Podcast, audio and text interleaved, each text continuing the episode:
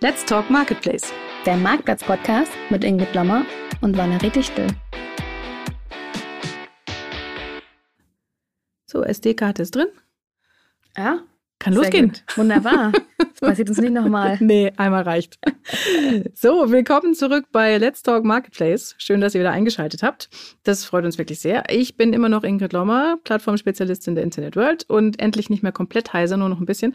Und bei mir im Podcaststudio sitzt wieder die Valerie Dichtel von der Marketplace Uni. Grüß dich, Valerie.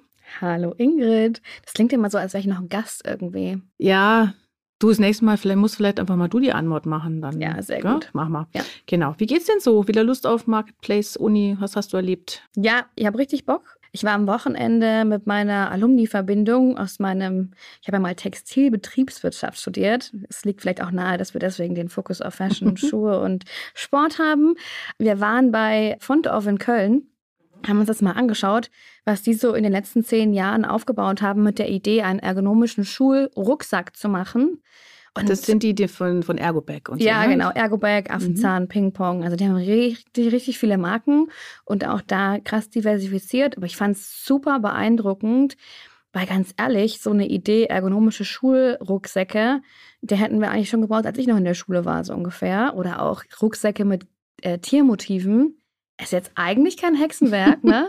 also auch jetzt so die Idee, die ist eigentlich so naheliegend und ich fand es richtig faszinierend, was die da so aufgebaut haben, die drei Gründer. Ja, Mhm. richtig cool. So einen richtig guten Ruf bei den Händlern haben die, glaube ich, nicht. Ich erinnere mich an den ersten Kauf des Schulranzens meines kleineren Sohns und der wollte dann auch einen Ergobag anprobieren. Und der Händler war so, ja, das sind die mit der guten Marketing-Story. So einem, da tropfte so und mit den scheiß Margen, ja, tropfte so im Hintergrund raus.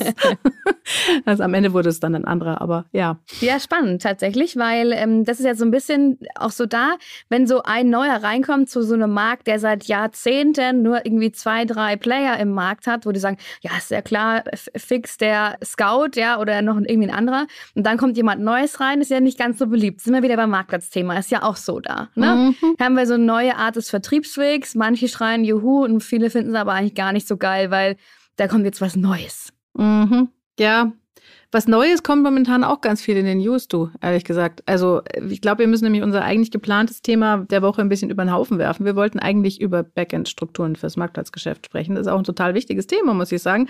Aber so als Newslady TM muss ich jetzt dann doch mal eingreifen und sagen, wir müssen heute aktuell werden. Okay, Ingrid, ich bin nicht ganz up to date vielleicht. Was ist denn so Dringendes passiert? Ja, liest du keine Nachrichten oder was? Ja, schon, aber dafür habe ich ja dich, oder? Ja, gut, es ist ja schön, wenn man gebraucht wird. Was soll ich dazu sonst sagen? Newsflash. Ja, Ja. erzähl doch mal, Ingrid, was gab's denn so Wichtiges und Spannendes? Ja, also na, auch wenn du keine tagesaktuellen Nachrichten verfolgst, du weißt bestimmt, momentan ist gerade Quartalsberichtszeit. Ja. Oh, yes. Und naja, also es kamen jetzt schon die ersten Quartalsberichte raus von Amazon und eBay und Etsy und Zalando und kürzlich heute Morgen auch noch von Wayfair. Und äh, um das alles zusammenzufassen, muss ich, glaube ich, wieder auf diesen Button bei Podigy klicken, wo es heißt explizite Sprache. Ist nämlich alles ziemlich scheiße. Also so richtig düster. Also Zalando ist geschrumpft um, also bei im Year- oder Over-Year-Vergleich um 1,5 Prozent. Und Amazon hat seine Aktionäre schwer enttäuscht. eBay hat international schlappe 24 Prozent an GMV verloren und sagt noch Schlimmeres für die Zukunft voraus. Etsy stagniert, Wayfair verliert. Also es ist alles ganz, ganz schön furchtbar. Ja, okay, I see. Also erstes Quartal. Wenn man jetzt aber mal so ein bisschen das Vorjahr und die Vorlage anschaut, ist es dann wirklich so dramatisch? Ja, klar muss man natürlich sagen, wir hatten 2021 ein herausragendes Jahr, 2020 auch noch, pandemiebedingt. Ne? Gott und die Welt hat natürlich im Internet eingekauft, der vorher nicht im Internet eingekauft hat und jetzt sind die Läden wieder offen. Dementsprechend muss man das ein bisschen in Relation setzen. Aber sagen wir mal so, selbst wenn man ausmittelt und sagt mit, wir nehmen als Normaljahr 2019 an und wir nehmen dann Wachstumsraten, die in den Vorjahren normal waren und schauen mal, wo wir dann 2022 hingekommen wären, ohne Pandemie, dann ist es immer noch nicht grandios. Also das erste Quartal lief offensichtlich so richtig, richtig mies. Hm, verstehe. Also habe ich aus dem Markt gehört tatsächlich. Mhm. Und so, hey, habt ihr das auch? Hm, läuft es bei euch auch so schlecht? So, habe ich mitbekommen. Aber jetzt haben wir ja zum Beispiel auch die Zahlen vom HDE Online Monitor 2022 kam jetzt auch raus und sagen die halt, okay, letztes Jahr Marktplätze sind um 8,3 Milliarden Euro gewachsen. Mhm. Größter Umsatztreiber davon war Fashion. Hm? Und der HDE sagt auch vor ein E-Commerce-Wachstum von über 12 Prozent für dieses Jahr. Es entspricht jetzt ja nicht ganz dem, was du an Schwarzmalerei hier betreibst. Ja, gut, aber da stand ich auch davor vor den Zahlen, dachte mir, wie um Himmels Willen passt das zusammen und vor allem, wie sind diese Prognosen entstanden? Ja, also, äh, don't get me wrong, ich schätze das IFH Köln, das dahinter diesen Zahlen steht, sehr und deren Zahlen über die Vergangenheit sind in der Regel auch sehr belastbar, muss man schon sagen. Aber bei den Prognosen habe ich jetzt halt mal wieder das Problem, wie werden die gemacht? Ich meine, werden da die Zahlen aus dem Vorjahr einmal ordentlich durchgeschüttelt und dann über den Daumen gepeilt oder was? Also das, das passt halt überhaupt nicht zu dem, wie äh, sich jetzt die Bilanzen entwickelt haben keine Ahnung, wie die zustande gekommen sind. Ja, also ich habe vom Philipp Kehela von Mokebo auch schon gelesen auf LinkedIn, dass er sagt, okay, also das müsste jetzt schon das ganze Sommerloch ausfallen ja. und das Q4 Weihnachtsquartal des Jahrhunderts werden, damit diese Prognosen hier noch hinhauen. Vielleicht sollte man in diesem besonderen Jahr einfach mal sich Prognosen ganz sparen. Was meinst du? Ja, wäre vielleicht eine Idee. Äh, sind eigentlich, da fällt mir ein, sind solche Prognosen eigentlich im Markt wichtig für Hersteller? Wird sich an sowas orientiert oder ist das guckt man mal drüber und denkt sich, ja, am Ende muss es doch zu meinem eigenen Geschäftsplan passen, was ich gerade mache. Mhm. Also ich habe mal, also ich, ich war ja selber in der Produktion, da hat man schon mal ein bisschen gelurrt, okay, wo geht's mhm. hin? Mit was können wir rechnen? Schaffen wir die gleichen Wachstumszahlen wie im Vorjahr? Wie sieht es denn allgemein in der Branche aus? Sind wir über Plan? Sind wir, also das ist ein bisschen so die Benchmark-Zahlen, würde mhm. ich sagen, die da so ein bisschen raus, rauskommen. Ja. Hm, okay. Ja, ich meine, am Ende muss man ja äh, Zahlen hin oder her am Ende in Lösungen denken, nicht in Problemen. Ne? Also, dass das genau. erste Quartal scheiße war, das ist jetzt offensichtlich. Da führt auch kein Weg dran mehr vorbei. Und ich denke, die weiteren Zahlen, die da kommen, also jetzt glaube demnächst ist About You dran und sowas. Da werden wir wahrscheinlich das Gleiche wiedersehen. Die Frage ist ja, was machen wir damit? Ja, ja, also im Grunde genommen, ich glaube, Prognosen brauchst du halt letztendlich auch für die Aktionäre und die, die Großen rausgegeben haben, hm. sind ja alles AGs. Also das heißt, da äh, müssen sie ja irgendwelche Prognosen abgeben, ja. weil sonst wird es auch ein bisschen schwierig so in der Thematik. Aber lass uns doch ein bisschen drüber reden, was die Zahlen jetzt konkret fürs Marktplatzbusiness bedeuten. Ja, das machen wir heute als Thema der Woche. Das Thema der Woche. Ja, gehen wir mal rein, ein bisschen genauer. Also äh, Zalando und Amazon, vielleicht fangen wir mit denen mal an, weil das ja dann doch die beiden Marktplätze sind, die, über die wir immer wieder am meisten sprechen, wachsen deutlich schlechter als zuvor. Selbst wenn man die Corona-Effekte rausrechnet, habe ich schon gesagt. Was heißt denn das jetzt für Leute, die auf diesen Marktplätzen verkaufen? Ist das Marktplatz-Business am Ende? Ist dieser Kanal, funktioniert der jetzt gerade nicht aufgrund der aktuellen Situation oder was ist das? Ja, also ich würde sagen, das Q1 ist eh immer schwierig und ich meine, wenn es jetzt eh so schlecht läuft, dann machen wir es halt zu, gell? Ja. ich glaube, du hörst die Ironie raus. Also, ähm, ich würde sagen, also A, du hast ja ganz viele verschiedene Effekte. Ne? Im ersten Quartal letzten Jahres waren ja im Grunde genommen alle stationären Händler zu. Klar, haben alle online einkaufen müssen, in Anführungsstrichen, das, was sie gebraucht haben. Das heißt also, wir haben einfach eine unfassbar große Vorlage und wir haben zudem noch, ich meine, schlechtere Voraussetzungen in diesem Quartal durch verschiedenste andere Themen. Wir haben eine super hohe Inflation gerade der Ukraine-Krieg, der auch das gesamte Klima, das gesamte Konsumklima insgesamt nach unten gezogen hat, wo alle erstmal waren, oh Gott, äh, ich kann jetzt ja gar nichts mehr konsumieren oder darf nicht oder darf ich das überhaupt in Anführungsstrichen? Ja, also Konsumklima-Index ist ja quasi im freien Fall. Eigene Thematik, genau, aber ja, so brauche ich jetzt wirklich ein neues Kleid, wenn da drüben Krieg ist, so ungefähr. Mhm. Also überspitzt, ne? Und das hat aber alles einen Rieseneinfluss. Zudem haben wir natürlich viel höhere Logistikkosten. Wir haben, in, jetzt kann ich aus meiner Branche sprechen, wir haben viel höhere Produktionskosten. Wir haben auch die Thematik teilweise, dass wir die Ware gar nicht herkriegen. Ja, die sitzt irgendwo auf irgendeinem Schiff, das irgendwo gerade wieder vielleicht nicht gestrandet ist, aber ja, diesmal vielleicht nicht im Suezkanal so. festhängt, ja. aber genau, vor Shanghai, Lockdown, ja, also das ist eine richtig schwierige Kombination, sag ich mhm. mal, so eine sehr herausfordernde. Wir wollen ja nicht in Problemen sprechen, sondern immer auch immer so in Herausforderungen und Lösungen. Genau. Ja, Ja, jetzt höre ich aber schon von manchen Herstellern, dass es eine gewisse Rückbesinnung auf den stationären Handel gibt. Ja? So nach dem Motto mit, ah ja, okay, diese Pandemie, das war jetzt so ein, so ein Ausreißer, so ein Schluck auf und da mussten ja alle online kaufen, aber jetzt strömen die Leute ja zurück in die Läden. Lässt sich ja wohl auch durchaus so nachweisen, wenn du jetzt so Footfall-Zählungen und sowas nimmst, die Leute gehen wieder mehr ins, ins stationäre Geschäft. Und ich höre es jetzt sogar schon von diesen klassischen D2C-Brands, dass die immer mehr auf die stationären Flächen drängen. Also Playbrush ist jetzt bei Mediamarkt und Elmer Matratzen gibt es jetzt auch bei Jysk, also früher dänisches Bettenlager und so. Äh, was hältst du davon? Ist es die Renaissance des stationären Handels? Also ganz ehrlich, ich kann jetzt auch mal aus meiner eigenen Perspektive sprechen. Ich kaufe gern online, aber ich bin auch echt froh, dass ich mal wieder in den Laden gehen kann und die Dinge vorher anfassen kann und fühlen und anprobieren kann und dieses Erlebnis. Ich finde, du hast im stationären Handel halt ein ganz anderes physisches Erlebnis. Also auch da, da spürst du es halt mehr. Wenn da der Paketbote klingelt und sagt, hier ist dein neues Kleid, ja, okay, probiere ich irgendwann an, wenn ich Zeit habe.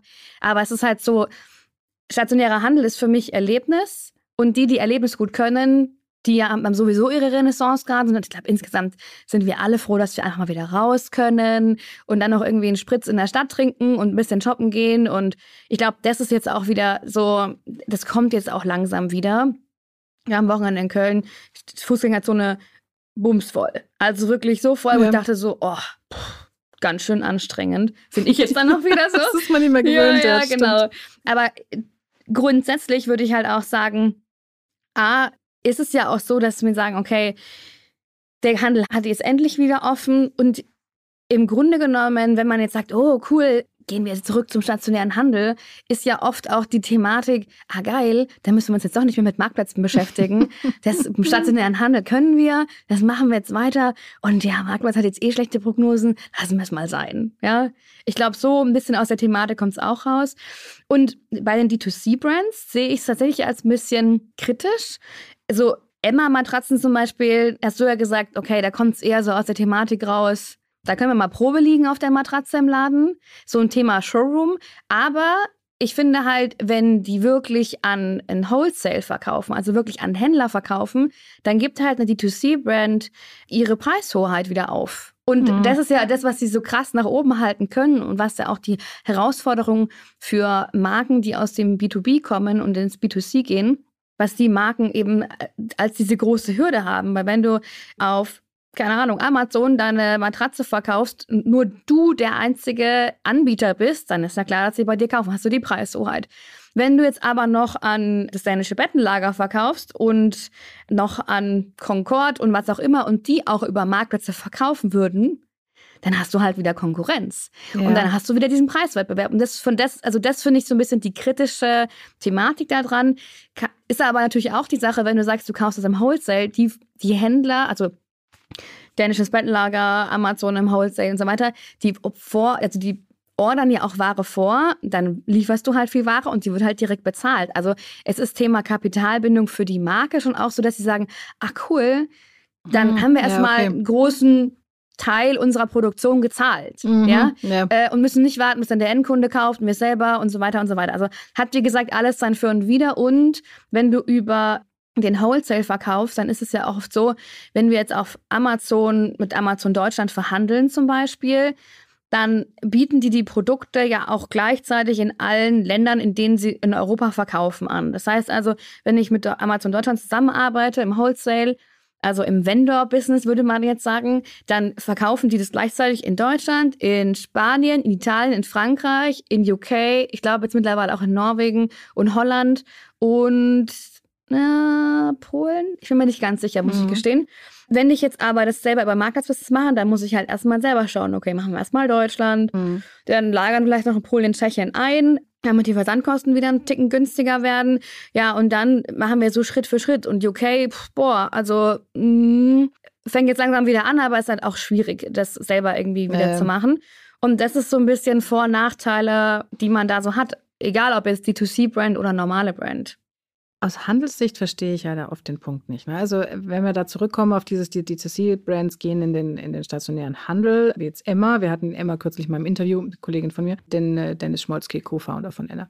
Und der hat uns damals gesagt, wir sehen Kunden, die bei uns den TV-Spot sehen, Die gehen dann auf die Webseite, dann suchen sie einen Filialfilter, dann gehen sie in äh, den Laden, um da das Produkt mal Probe zu liegen und dann kaufen sie es auf, auf Amazon.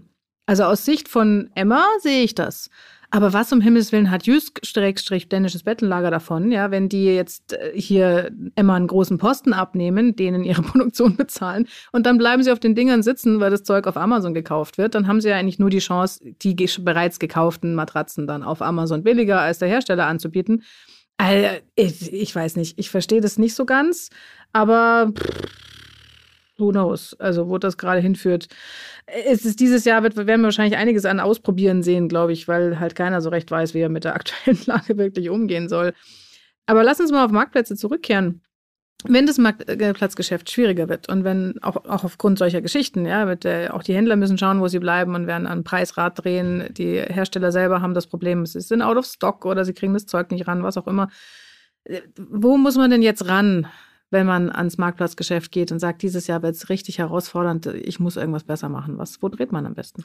Ja, also tatsächlich gibt es da relativ viele Räder und Stellschrauben und die greifen ja auch viele ineinander. Ne? Also kommt natürlich immer auf die Produktkategorie drauf an, Retourenquoten zu senken zum Beispiel. Und dann denkt man sich immer so, ja, senken wir Retourenquoten. Ja, ist auch nicht ganz so einfach. Also da hängt ja so ein bisschen mehr dran, ne? Oder wir hatten es auch mal im Kurs, da meinte jemand, ja, da erhöhen wir einfach die Preise.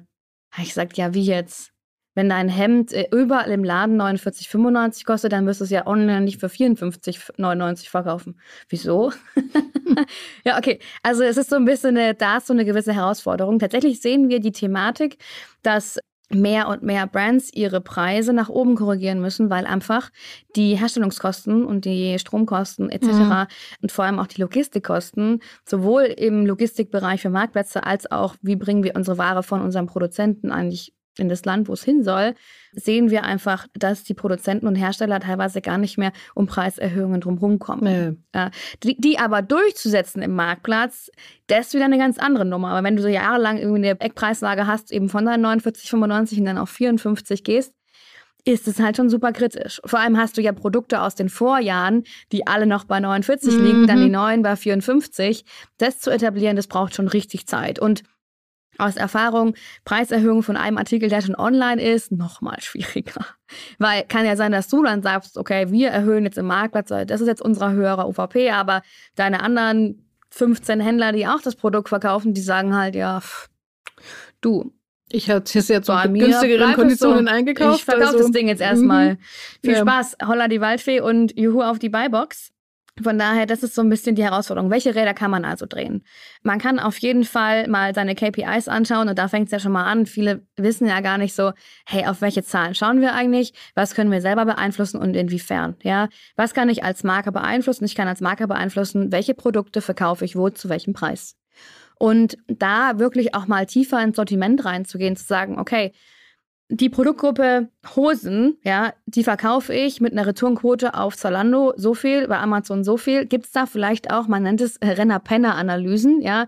Gibt es da so ein paar Penner, die wir vielleicht rausschmeißen im Gesamtmarktplatzgeschäft oder vielleicht bei dem Marktplatz kann ja auch sein, dass eine Hose einfach mal eine schlechte Bewertung bekommen hat und dann sagen wir halt, ja, okay, hm, also auf Amazon zwei Sterne, das können wir eigentlich voll knicken. Liegt vielleicht nicht am Produkt selber, sondern an was auch immer, aber dann lass uns die halt da rausnehmen, weil dann sparen wir uns halt das dort und schauen halt, okay, wie können wir unser Sortiment optimieren eventuell auch zu sagen, okay, wie können wir unseren Durchschnittsbon erhöhen?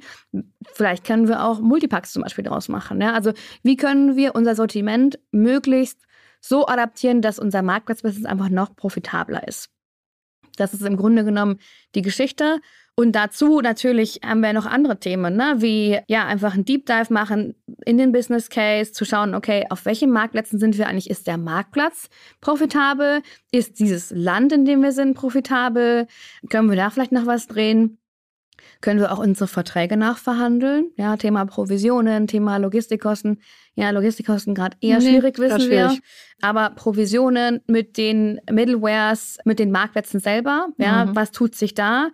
Ja, ich weiß nicht, ob meine Kunden sich da gerade so freuen, wenn ich sage, verhandelt alles auch mit euren Middlewares neu, aber.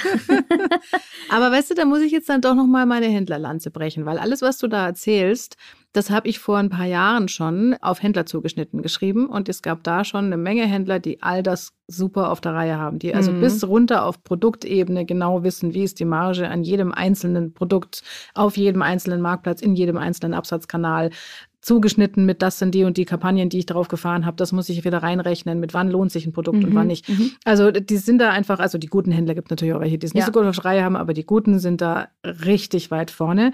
Und da denke ich mir schon, also da haben die lieben Hersteller aber schon noch ein Stückchen zu gehen, bis sie aus dem Marktplatz-Teenager-Alter rauskommen. Ja, total. Also da bin ich völlig bei dir. Es gibt diese, ich sag mal, alteingesessenen Online-Händler, die ihr Business richtig, richtig gut im Griff haben, auch weit besser als manche Marken, wo man also einfach schon merkt, manche sind so, also die haben schon so ihre ich sag mal so, ihre Möglichkeiten gefunden, die Räder zu drehen für sich, ja. Mhm. Sei es, wir machen selber nochmal Multiparks oder ergänzen die Produkte, führen eine neue ERN ein und so weiter. Also da gibt es schon einige Händler, die es richtig, richtig gut drauf haben. Die aber auch fairerweise, das sind meistens die Händler, die auch aus dem Online kommen. Ja, mhm. es sind dann nicht die, die stationär super gut ja, ja. sind, sondern es sind die äh, E-Commerce-Freaks ja, die das richtig gut machen. Weil ich habe auch am Wochenende wieder gesprochen, auch mit Händlern, und die meinten auch so, boah, Valerie, also ganz ehrlich, wie wir es drehen und wenden, so richtig profitabel wird es irgendwie nicht. Wir überlegen eigentlich auch wieder aufzuhören, ja, weil hm. letztendlich haben wir damit mehr Arbeit, wir haben eigentlich stationäres Business und klar, während Corona haben wir es natürlich gemacht,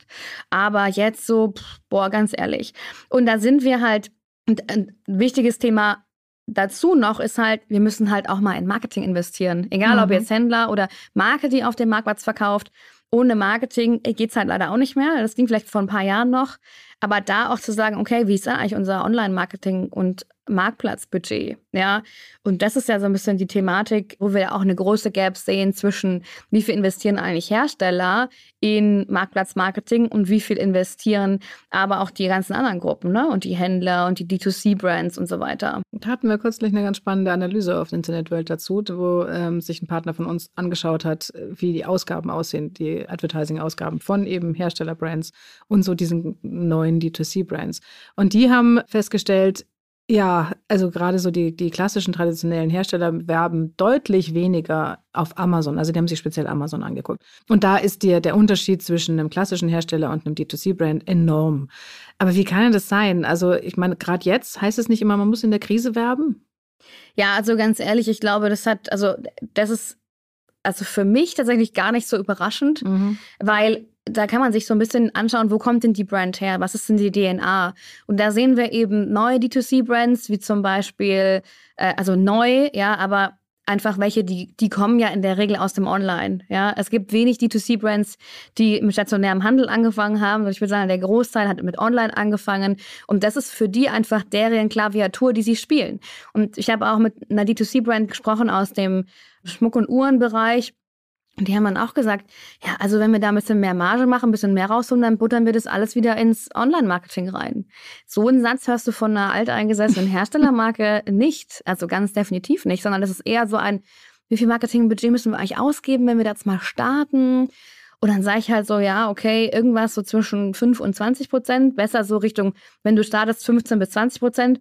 Und dann so, boah, also so viel haben wir nicht. Kann man nicht 5% machen, zweieinhalb? Wie wär's?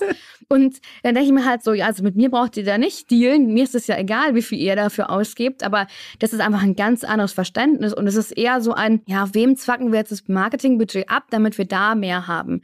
Wenn wir aber uns das mal anschauen, welche Umsatzanteile und die Marktplätze teilweise schon haben und wie wenig Marketing da reingepackt wird von den Herstellerbrands, mhm. dann denke ich mir auch so, also ähm, kommt doch mal an, ne? Also ähm, jetzt wird es auch noch mal Zeit. Aber das ist halt deren DNA. Die kommen halt eher stationär, dann machen wir vielleicht noch Print und mhm. keine Ahnung, irgendwas, bevor wir halt dann noch mehr in Online reingehen. Weil, man muss ja auch sagen, wo kommen auch die Menschen her, die da arbeiten?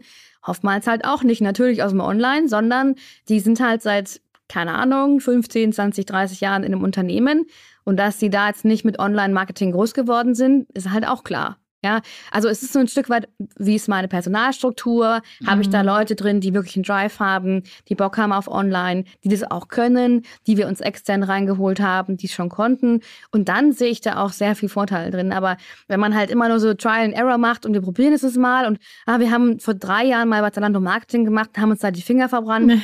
Ja, Mann, aber drei Jahre. Das ist richtig lange her im, im Marktplatzbusiness. So, da hat sich das alles nochmal um 180 Grad gedreht mhm. ist einfach nochmal viel besser geworden. Und das sehen wir ja auch, wenn wir Marketingmöglichkeiten anschauen auf Amazon, wie die sich nochmal entwickelt ja, haben enorm. und stetig entwickeln. Ja, mhm. wenn wir aber auch anschauen, wie Zalando nachzieht mit auch Self-Service-Tools, wenn wir uns anschauen, wie Otto versucht nachzuziehen, aber OU und so weiter, was da mit Influencer-Marketing möglich ist mittlerweile. Also wir haben so ein breites Spektrum an Marketingmöglichkeiten. Da ist mit Sicherheit für jede Brand was dabei.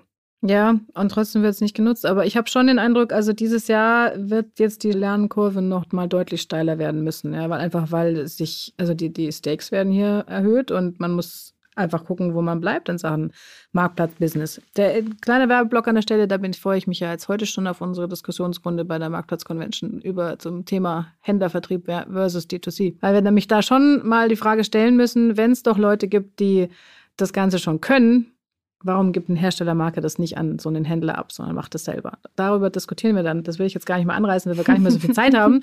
Das ist nämlich eine ganz eigene Folge nochmal.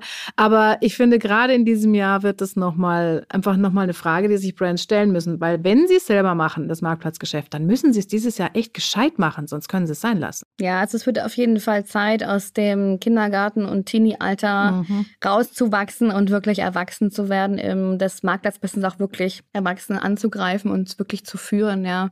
Und nicht nur, oh, schauen wir mal, mhm. sondern wirklich auch zu sagen, okay, hey, das ist unser Fokus, da wollen wir jetzt hin.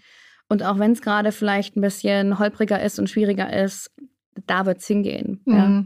Glaube ich auch.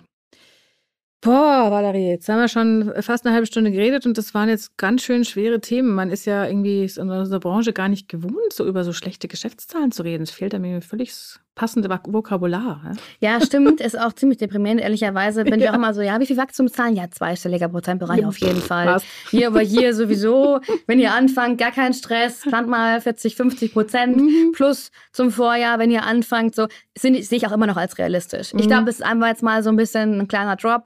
Q1 wissen wir, ist eh auch meistens nicht so geil. Von daher, lass uns doch lieber über die schönen Dinge des Lebens sprechen. Ja, hast recht. Ich glaube auch. So und lassen wir unsere Zuhörer jetzt nicht in den Tag. Wir reden noch über ein bisschen was Positives. Sehr gut. Die gute Nachricht. So. Also Ingrid, erzähl doch mal nach deinen vielen Bad News. erzähl doch mal, was hast du an Good News noch parat?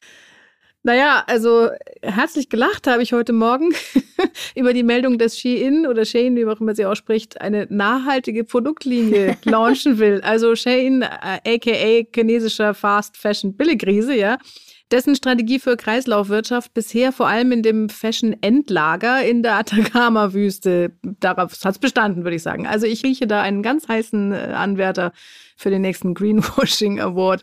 Aber ich muss zugeben, das ist natürlich jetzt eher zynische Belustigung als ernst gemeinte Good News. Ich wollte gerade sagen, das ist ja eigentlich eher so ein bisschen deprimierend. Ne? ja, ich fürchte es auch. Aber ich bin so jemand, ich lache lieber, als dass ich heule. Ja. Naja, ähm, aber ich habe noch was Gutes. Also, wobei auch das hat so einen Twist. Äh, Snox hat nämlich vor zwei Wochen, glaube ich, die Startseite von Amazon gebucht. Und das ist nicht so gelaufen, wie sie sich das vorgestellt haben. Also es ist ziemlich unter den erwarteten Umsätzen zurückgeblieben. Aber ich finde, das ist trotzdem eine gute News, weil äh, der Johannes Kliesch, Gründer von Snox, hat das auf LinkedIn und auch in einem Interview mit der Textilwirtschaft erklärt und ist da total offen damit umgegangen. Also einfach erzählt, wir haben das versucht und wir haben uns das und das erwartet, das und das kam raus, lag unter den Erwartungen, macht aber nichts, wir haben es probiert und man muss auch mal was probieren. Also ich fand das mal wieder so cool, wie er sich da einfach hinstellt und ganz klar sagt mit, ich habe es für euch ausprobiert, ihr müsst mhm. es nicht machen, ist nicht so dolle. Amazon Marketing wird sich nicht so gefreut ja, haben. Ja, ich glaube auch, dass die das nicht so gut finden, aber ich fand halt da den Johannes mal wieder super. Ja, und ich finde, das ist halt so genau die Thematik, die es so wertvoll macht, dieses transparente Teilen. Und zwar nicht nur von, ah, wir sind so geil, sondern auch, hey, das war mal ein Fuck-up. Und gleichzeitig kann man ja sagen, ganz ehrlich, das war halt ein Lehrgeld, wie man so schön sagt, ja. Ja, es ist wie bei einer Investition. So, da streust du halt, machst zehn Dinger, sechs laufen gut, vier laufen vielleicht so lala oder eins vielleicht nicht so geil. Ja, okay, aber im Endeffekt macht es eben der Mix der Dinge, die man ausprobiert. Sozusagen, wir haben es einmal ausprobiert, haben uns die Finger verbrannt, machen wir nie wieder. Ja, okay. Das bringt uns eben nicht weiter. Und das finde ich einfach so schön, dass wir sehen, mehr und mehr Brands öffnen sich dafür Da kommt es auch wieder darauf an, aus welcher DNA kommen Mhm, wir denn, ja? ja. Was ist unsere Brand-DNA? Wie sind wir selber so drauf? Ich sehe das selber jetzt in der Marketplace-Uni. Wir haben ja in den Kursen die unterschiedlichsten Brands und ich sage immer so, jeder Kurs, das ist so ihr Safe Space, ja? Da können sie Mhm. alles teilen, was sie wollen. Das wird auch nicht nach außen getragen. Und da sind wirklich Mitbewerbermarken in den Kursen und tauschen sich aus. Ja, habt ihr auch das Thema? Ah, wie geht das? Habt ihr auch die Herausforderung? Und so weiter. Und da sehe ich einfach, wie man auch daran wächst und wie man miteinander wächst und sich da eben dieser Austausch, finde ich, ist einfach so wertvoll. Und ich bin da auch total offen und sage, hey, du ganz ehrlich, wir haben unsere Kurse zum Beispiel im Januar auf den Februar und März verlegt, weil im Dezember waren alle so, wow, wann das Geschäft und da, ich weiß es Mhm. überhaupt nicht. Und wir hatten einfach zu wenig Anmeldungen. Dann habe ich gesagt, ja, okay, also ganz ehrlich, dann ist einfach jetzt nicht der beste Zeitpunkt, dann schauen wir halt, okay, what's best for the customer? Und da kommst du so ein bisschen aus der Amazon-Perspektive, Customer-Centric, ja, also was tut dem Kunden gut und was ist gut für uns. Ja, und dann setzt man das eben so um. Und ich finde es total wichtig, dass man das einfach offen teilt. Ja, finde ich auch. Vielleicht machen wir nächstes Jahr auf der Marktplatz-Convention so ein Fuck-Up-Corner oder so. Hm? Ja, du, es gibt ja auch Fuck Up Find ich Nights, cool. ne? Ja. Also ich finde, ich bin da mal sehr gerne hingegangen, weil man da einfach mal so hört, ah ja, krass, okay, da hat jemand irgendwie ein Produkt gekauft, es war, glaube ich, ein FBA und der hat dann irgendwie tausende Stück von dem gekauft Mhm. und die kamen dann irgendwie falsch produziert an, ey. Und er war so, sh- shit, das war ein richtig großer Fuck-up. Also ähm, von daher, ja. Ihr seht, wir können auch in Good News, wir können Mhm. auch positiv. Ich würde sagen, nächste Woche, nee, in zwei, nee, nächste Woche sind wir Nächste wieder am Woche, Start, ja. ne? Mhm. Dann schieben wir mal das Onboarding-Backend-Thema rein. Ist vielleicht nicht so Good News, aber so ein bisschen, machen wir ein bisschen Erklärbär nächstes Mal. Was meinst Ja, du? aber ich finde auch, wir sollten ein bisschen konkret werden und einfach, wenn wir schon darüber sprechen, dass dieses Jahr Marken erwachsen werden müssen auf Marktplätzen, dann müssen wir da vielleicht auch ein bisschen konkreter erzählen, woran muss man denn alles denken, was ist denn so die To-Do-List und das nehmen wir uns für nächste Woche vor, vorausgesetzt, es passiert nicht wieder irgendwas furchtbar Aktuelles. Aber die schlimmen Quartalsbilanzen haben wir jetzt durch. Genau, da hast du recht. Und deshalb sagen wir wieder, schön, dass ihr dabei wart. Danke fürs Zuhören. Und wenn euch gefällt, was Ingrid und ich hier machen, dann abonniert und folgt uns doch sehr gerne auf allen verfügbaren Kanälen. Und wenn ihr wollt, dann äh, macht doch vielleicht mit bei unseren Good News, oder? Also und schreibt uns mal auf LinkedIn, was euch diese Woche besonders gefreut hat. Ich äh, habe so das Gefühl, dieses Jahr können wir alle gute Nachrichten brauchen, so viel wie möglich. Genau, da bin ich bei dir. Also, wir freuen uns, wenn ihr uns wieder zuhört und folgt. Bis dann. Tschüss. Das war Let's Talk Marketplace, der Marktplatz-Podcast mit Valerie Dichtel und Ingrid Lommer.